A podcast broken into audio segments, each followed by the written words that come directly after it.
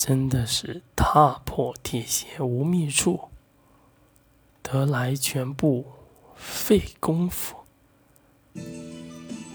英格兰烛火世家的火系修身大师，哈哈，没想到这辈子还能遇到你们英格兰烛火世家的传人。我一直以为那一望无际的浩瀚江河，是我寻你们踏进路途难以逾越的鸿沟，而我一直以为你们绝不会再踏出这片土地之上。当时的我绝望极了，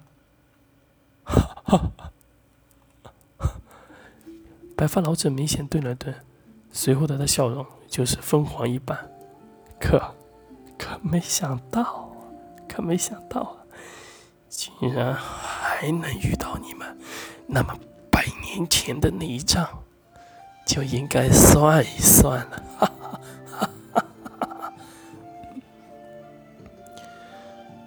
那满脸皱纹脸庞，随着老者的笑容变得怪异，再加上他的嘴里还带着鲜血流出的痕迹，让这笑容显得那么恐怖，甚至极为阴森。小陈，说一下事情经过。白发老者的眼神霎时间扫向了那位跪在地上长剑配身的少年，少年如临大灵一般，赶忙轻声起身诉说了经过。白发老者在小陈的诉讼之中颇思周全，显然知晓了两人必定与梁国有必然的联系。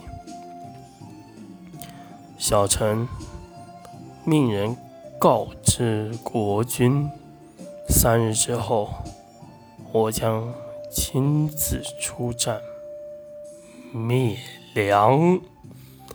白发老者出征梁国，想以灭梁引出城时。岂不是在麦克这有仇报仇、有恩报恩的性格带动下，陈实在他们两横山国更是搅起了一场风云。横山国国都郊外砂石场内，一群脸上印着梁府的人们，正在没日没夜地运送着巨大砂石，运送到国君殿旁西侧铸造公主殿。只因为国君的女儿聘聘公主即将成年，要在她成年之时盖起这座劳民伤财的公主新殿。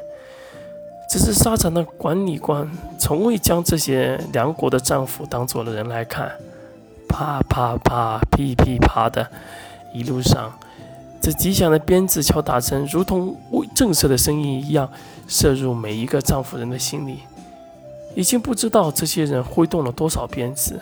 只知道他们下手之重，稍许年老之人一旦体力不济，甚至直接被打死；而那些早已被威慑住，甚至已经麻木的丈夫和自以为安分守己的丈夫，就这样踩着这些尸体过去。或许对于他们来说，生死已然不是他们所奢望的，能多活一刻，便是他们所追求的懦弱，还是？